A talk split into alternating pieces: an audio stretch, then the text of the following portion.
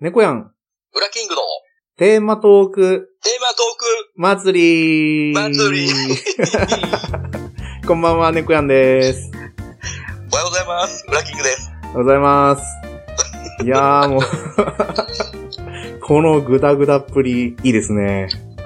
ちょっとお互いに牽制し合った感じで、祭りをどうしよう、どうしようっていう ね。ほんと。いや、いいんじゃないですかね、この、合ってない、こう、ね、臨床している感じが、そうそう、まこたねの、ね、素人感丸出しの感じ、ね、いいと思います。もうバッチリですよ。ありがとうございます。はい。いや、今回はですね、まあ、うちの猫目のあいつが、このテーマトーク祭り、いお親バカゲームミュージアムと、もちおのゲーム大好き DX のコラボ企画に、まあ、声をかけてもらったところから、ね、ウラキングさんが、一緒にやりましょうって声かけてくれたんですよね。はい。あの、一応ね、僕も、ゆるなな代表としてね、出るつもりではあったんですけど、ちょっとね、ゆるななの方でその収録する機会ちょっとね、先になっちゃいそうだったんで、どうしよう、どうしようってな って。この、じゃない方、ポッドキャスターの弱みですよね。あそうですよね。自分で収録できないっていうところ。なんでちょっとね、人様の番組にちょっとお邪魔して、お話できたらいいなと思ったんで。いや、もういいじゃないですか。それが一番、こう、ウラさんのいいところですよね。いやいや、とんでも、とんでもございません。いや、もうフットワーク軽くいけるじゃないですか。いや、それはもう、なんかもうこ、ごひいきにさせていただいてますから。いろんな方にね。はい。でもね、本当もう、どれくらいぶりですかね。まず、うちの番組でゲストさん、まず猫目のあいつって初ゲストなんですよ。今回。一応、マリーさんが初、ワリー初とさいんうかゲストは、枠、 ゲスト枠というか、あそこはゲスそんなト位、置なのかなと思います。ちょっとね、ゲストとはまた違うのかなって、個人的には思そっうてでるすんね、で。ちょっと立ち位置、立ち位置的にはちょっとまたゲストとはまた違う感じですけど。そうなんですよ。今までね、こう、ちょっと収録環境的にゲストさんをお呼びするっていうのが、まあ難しかったんですけど、うまあ、何回か前に、パソコンのオーダーシティで収録をやったんですよ。ん。はいはい。外付けの USB マイクを使って。うんあ、じゃあそれだったら、ね、ゲストさんも、うち本当にこう簡単にやってるんで収録を。は iPhone でスカイプやって、で、その声と自分の声をね、このマイクで拾って、 録音しちゃえばいいやぐらいな。うん。うんうんうんうん。なんで今回ちょうどね、浦さんがいいタイミングで声をかけてくれたんで、ああ、なるほど。そう。えでもこのテーマトーク祭りの方に、ね、浦さんもお題出してますけど、はい。その時はどうしようと思ってたんですかいや、もうお題は結構早い段階で決まって、もうこれだなってもうすぐ出たんで、はいはい。僕の。これ多分誰も出さないんだろうなって思ってたんで、はい。いや、そうなんですじゃよ。あこれがいいかなって。あえてこのね、弱点を晒す方がちょっと面白いかなって思ったんで。うんうん。いや、考えたんですよ、私も。うん。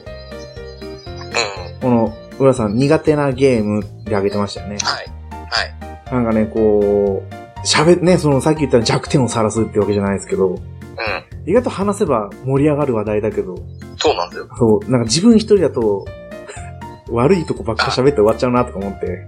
まあやっぱそれをね、何かしらの、ね、返しなり反応がないとね、ただただ自分の、ね、苦手なゲームだけ話してちょっとね、テンション下がるっていう感じになりそうですからね。そうなんですよ。うん。ね、私も中古ショップであげたんですけど、はいはいはい。なんだろう、中古ショップに行った時に、ついこう、買わないけど手に取っちゃうゲームうんってどうなのかなと思って、あの、意外となんかね、全然他のね、ゲーム買うつもりで行ったけど、なんか、やけ買いじゃないですけど、なんかその、衝動的に手に取って、ついつい買いそうになったりね、実際買っちゃうっていうのもありますからね。あありますよ、あります。うん。で、ちょっと値段だけチェックしちゃうとか、そうそうそうそうそう。まだ違うかな、みたいな。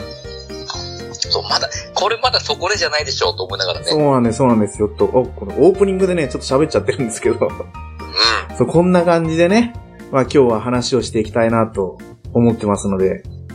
ウラキングさん、お付き合いよろしくお願いします。こちらこそよろしくお願いします。はい。ではですね、改めまして、本編ですね、テーマトーク祭りに移っていきたいと思うんですけど、はいはい。今回4つのお題が決められてましたよね、この中から。そうですね。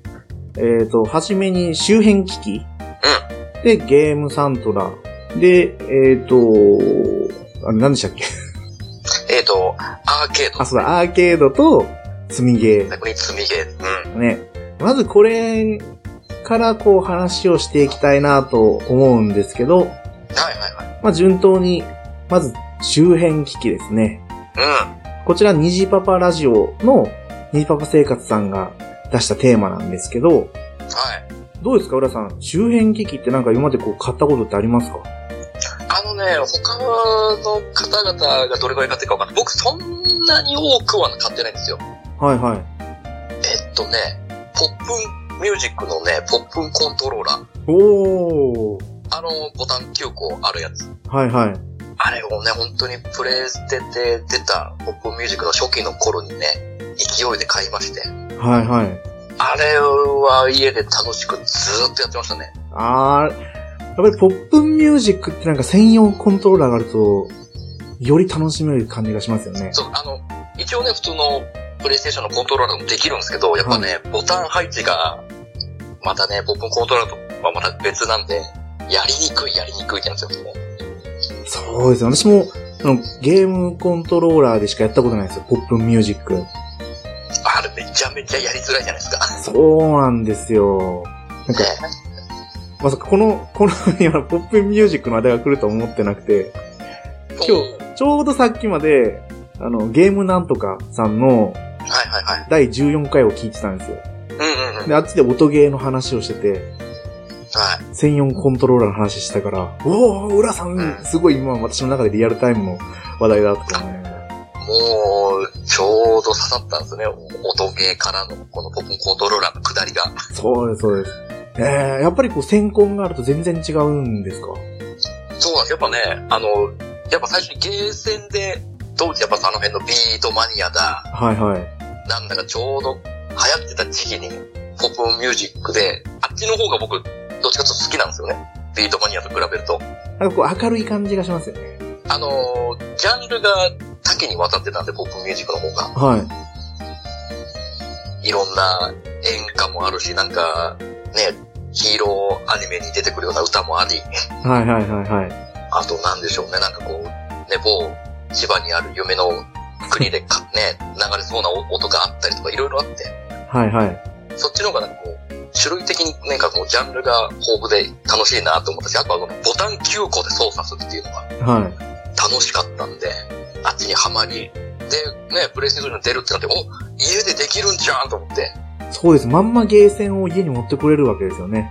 そうそうそうそうそう。で、ね、最初はとりあえず普通のコントローラーでやってみたけど、もう勝手が違いすぎて、はい。もうこれじゃ楽しみきれないっつって、じゃあもう専用コントローラー買うしかないねと思って、で、買ってやって、そっからもう家でずーっとひたすらやってましたね。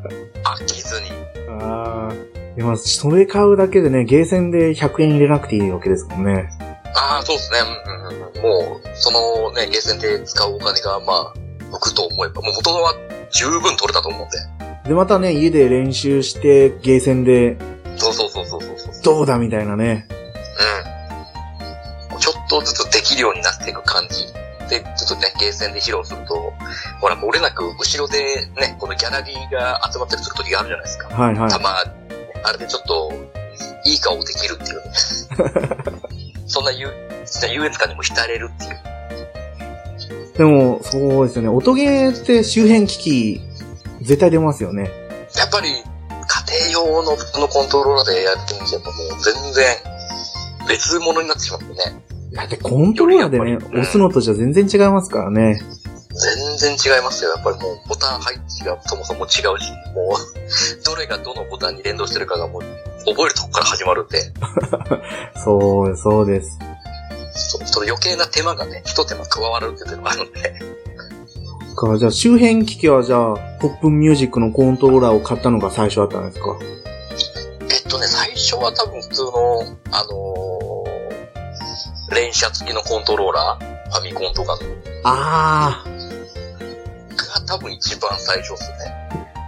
連射付きのコントローラーも周辺機器に入るんですもんね。一応そうでしょう。だと思うんですけどね。そうなってくると、幅多岐にわたりますね。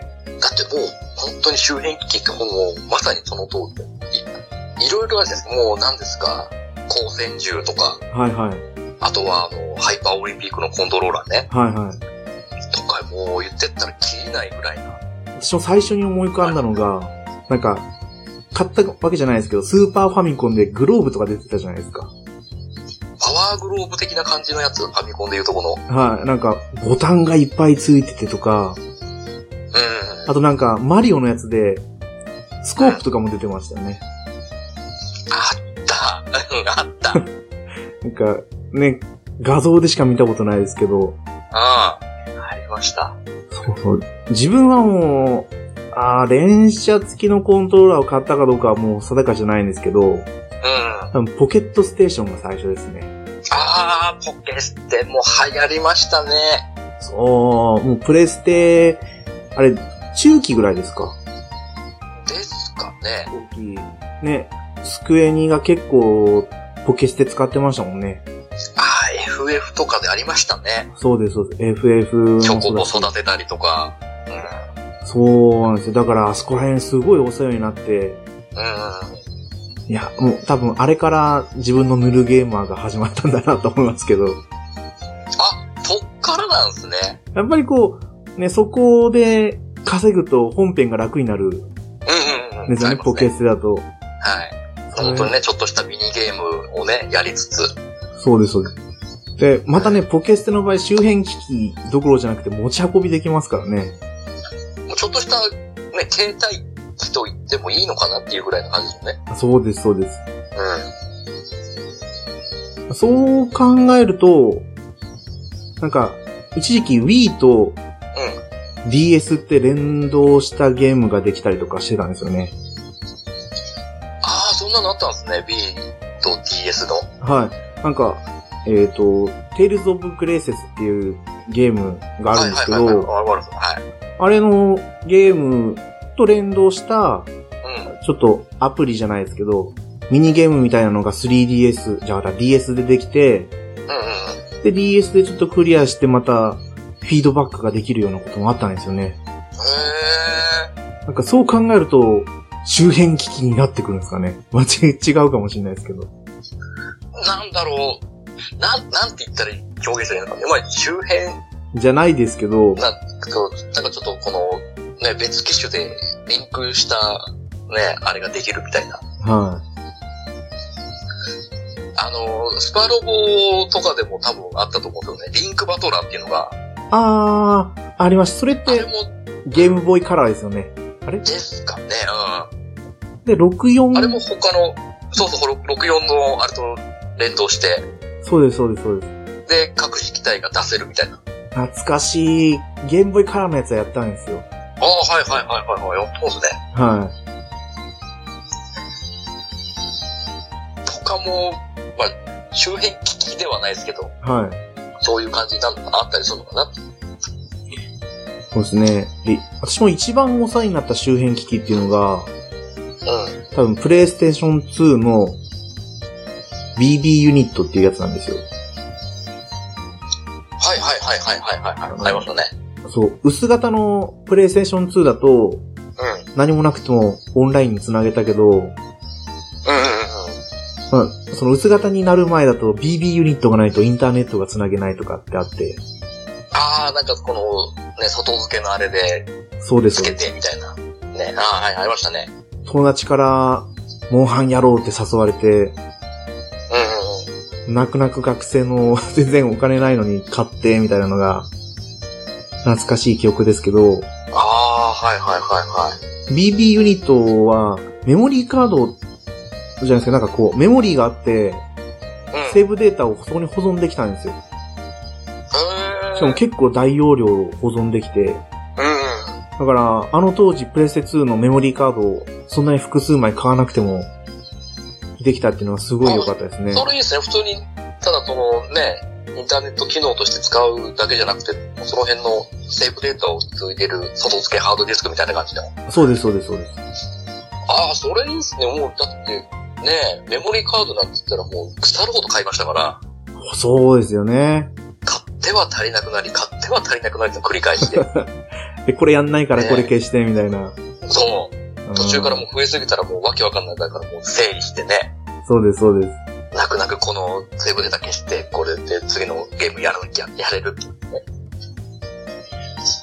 でもこう、そう思うともう、私が買った周辺機器ってそれくらいなんですよね。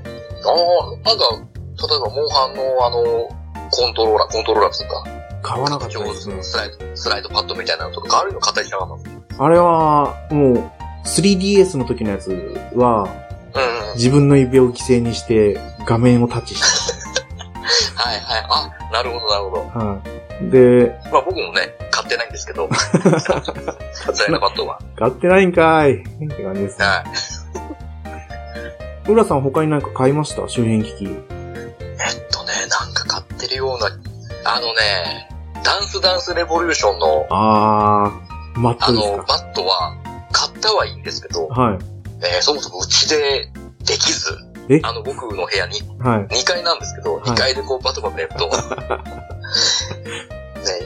できねえやと、もうじゃあ、泣く泣くちょっとね、いいとこのお家に持って行ってやるぐらいの話ができなかったので、うんあー、そうですよね。うるさいよって言われちゃいますもんね。そうそうそうそう。で、途中からこれ、あ、ダンスダンスレボリューションのやつは普通のコントローラーでやった方がやりやすいっていうのを気づいた んで、そっちでやります。やっぱ体動かさなきゃいけないから、あれは疲れますよね。やっぱね、うん、体を全部使っての運動になっちゃう。やっぱ指だけではやつの方が反応が全然違うんで。そうそうそうそう。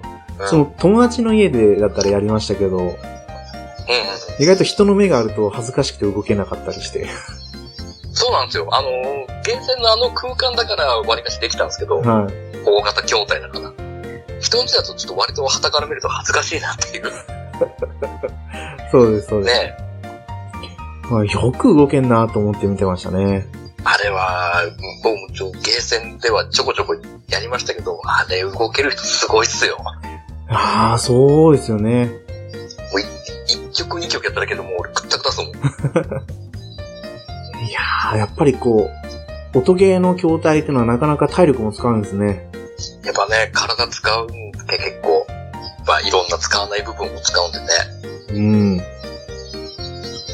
ああれをやり込めばいいダイエットにはなるかなっていう気はしますよ。未だに、ダンスダンスレボリューションって、ゲーセンにあるんですか一応、あるとこにはあるみたいですよ。おー。今なんか、その、ダンスゲームでもなんか、モーションキャプチャーして、その、身振り手振りをはい。もう本当に踊る。本当に。リアルあ。画面の、その、見本に沿って踊るみたいなやつはありますけどね。そこまで進化してるんですね、アーケードって。そのもう、もう手の振りとか、その、決めポーズとかをやるみたいな、ありましたよ。いや、えー、なんか、あ、それなんか手になんかつけるんですかいや、多分、あのーゲームやる前に、その、顔の位置とかを合わせてくださいみたいなのがあるんですよ。画面の。あー、じゃあカメラで撮ってみたいな。 そうそうそう。ゲームの画面のあれで、自分の体の位置合わせて、それで踊ってみたいな。なんか、そんなんやったらもうみんなから笑われちゃいそうだなって思っちゃいます。いや、でもね、上手い人のあれは、やっぱね、ギャラリー集まってすげえ、賑わってるみたいですよ。僕もあんまり見ないですけど。うねん。ね、ちょっとここでアーケードの方に話が行ったんですけど、うん。どうですか周辺機器なんかありますかと。周辺、あとはね、なんでしょうね、あと買ったの。あとは、買ったっていうのは特にないけど、はい。あのー、セガサターンのマルチカップは一瞬買おうか悩みましたね。ああ、はあのー、サターンボンバーマンの常人対戦じゃないですけど、いはいはいはい。やっぱあんだけ繋げてね、青みたいにできるのが割とあったんだよ、セガサターンで。多かったですね、サタンはね。多人数対戦はのね、ものが。で、誰かが持ってれば、ね、人ん家で集まってやれるっていうのがあったんで。あ、それで言うと、あのー、64のコントローラーだけ買いました。い。ああ、で、あのー、高校生ぐらいかな、あの、ススマッシュブラザはいはい。ーズが、もう、私周りでクソ流行って、で、もう、誰かん家に集まるときに、もう、ね、でもコントローラーだけ買って持ってこいって言われて。で、あれも一応4つ、4つ付けられるんで、はい。で、そういう時はもうコントローラーを片手に。でも、まあ、狂ったようにスマブラをね、やり込んで遊んでたりしましたね。あーでも64のコントローラー事情ってのはやっぱどこも一緒なんですね。うんうんうんうん。うちの近くもやっぱりコントローラーだけ買って持ち寄るって感じがありましたね。そうそうそう。最初ね、二つしかついてないんで、そうです、そうです。既存と。で、またあれって、二つ買うにもまあまあね、まあまあ値段しますからね。そうですそうです。しかもスティックがすぐダメになっちゃうんですよね。あー、そうですね。はいはいはいはい。多分やるゲームが全部スティックを酷使しちゃうからだと思いますよ。まあやっぱそれがね、最大の売りっちゃ売りでしたからね。は 3D スイークで。い。そうです、そうです。うん。はいそう思うと64ってのはあの、拡張パックが多かったですよね。はいはいはい、ありましたね。振動パックしかり。ザ・振動バッグとかありましたね。はい。なんかデータ保存するのにもなんかパック買わなきゃいけないとかありましたよね。ああ、そうそう。なんかそっちの方に保存するっていうのがあるんですもんね。本体の方に保存するんじゃなくて。そうです、そうです。あ、拡張パックの方に保存するやつもあるんだと思って。なんか懐かしいですね、64とかね。懐かしいっすよ。やっぱ任天堂って、独自で周辺機器よく出しますよね。その、なんかオリジナリティのあるやつ。そうです結。構ありますもんね。 Wii だって、あの、Wii Fit もそうですしね。ああ、ありましたね。はい。コントローラーも最終的には一体型になりましたけど、なんか、なんだっけ、なんとかプラスみたいな。ああ、うんうんうんなんかゲーム、なんか Wii のゲームの後期になってくると、新たな要素が増えて、最初のコントローラーだけじゃ不十分みたいなのがあったような気がしたんですよね。ああ、そんなのあったんですね。はい。とか、周辺機器って言ったらあれも、あの、最近出た任天堂ラボ、あの、段ボールのやつ。ああ、あれも、まあ、大きい意味で言えば周辺機器って言っていいんじゃないですか。そうですよね。あれはめちゃくちゃ面白そうっすね。まあ、でも、えー、うちちっちゃい子供がいるからすぐボロボロになるだろうなって。ああ、もうちょっと大きくからなってからじゃないとまだね、楽はい。しめないですもんね。あれ、段ボールの強度ってどんな感じなんですかねまあ、でも言っても段ボールなんで、たかが知れてると思いますけど、うん。ね、作ったはいいけど、ね、その、作った後のその、ほんね、置いとく場所とかで結構悩まれる、います、いるぐらいですからね。そうそう。あ、そうですよね。大きいし。結構、結構あれで、S 取るとか取らないとかっていう話をあったりするんで。はいあ、全然、全然関係ないんですけど。うん。今その段ボールゲームって言ったので、なんか、うんちょっと前に LBX っていうアニメがあったじゃないですか。段ボール戦記ですね。そうそうそうそう。あれ、強化段ボールですそうね。そう、そこをちょっと今思いましたね。 強化段ボールになれば壊れないなって。なんか DMM かのなんかのゲームで、えー、今度は LBX のキャラをね、女体化してやってますからね。女女体化してるんですかはい。あの、今まであったその、主人公機のアキレスとか、はい。あったんですけど、あれを全部女の子 にして、で、また段ボール戦記みたいなのでやってるみたいですよ。ねいや、本当にいろいろやるんですね。だからえ、そう今、更って思いましたけどね。まあね、ん最終的に女体化するやつがなくなってきちゃって、段ボール戦記に走ったんですかね。確かにね。あそう思うとは、将来的にこの強化段ボールできるかもしれないです。あのー、任天堂ラボであれだけできるんで、本当にもっと突き詰めてれば、本当にね、段ボール戦記の世界やれないことはないんじゃねえかなって気がしますよ。本当ですよね。うそう思うとね、あのーガンダム、ガンダムのビルドダイバーズとか、あっち系にもん。うんうんうん。将来的に行くと面白いなと思うんですけどね。あっちも、あっちもね、もうネットの世界で本当にね、ネットの世界とガンプラ持ってったそのデータだけあれして、ね、あれば実際動かせてね、そうです、そうです。パイロット目線で動かせたら面白いなと思うんですよね。あ、でもね、本当に家じゃどうにも置けないですよね。ゲーセンに行ってやる感じですかね。が、そのね、その専用のね、ところじゃないと、ネットカフェみたいなところじゃないとできないでしょうけどね。はい。でもそう思うと、こう、やっぱ周辺機器って夢が広がりますね。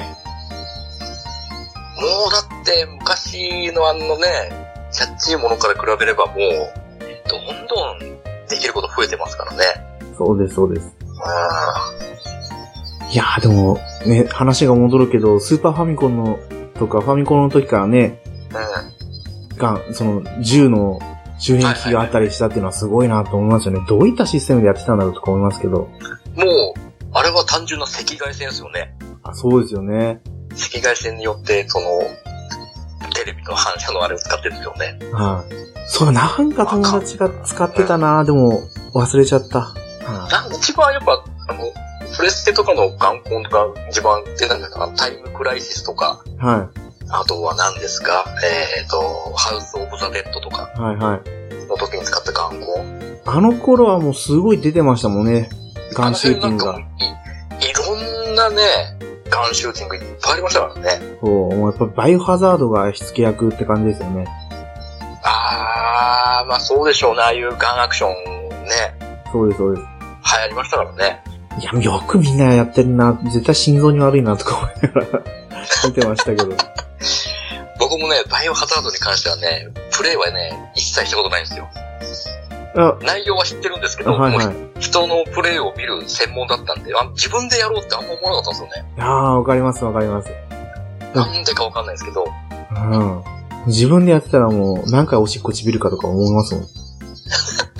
ああ、でもね、そうかもしれないですね。うんやんないけど、みんなが喋るから知ってるぐらいな。そうそうそう。とかもう本当に周りの人がやってたりするんで、それを見て、へーって思いながら見てた。そうです、そうです。いや、じゃあまあ、周辺機器についてはこんな感じで。はいははい。いじゃあ次が、うんまあちょいちょい話に出てたアーケードの方に行き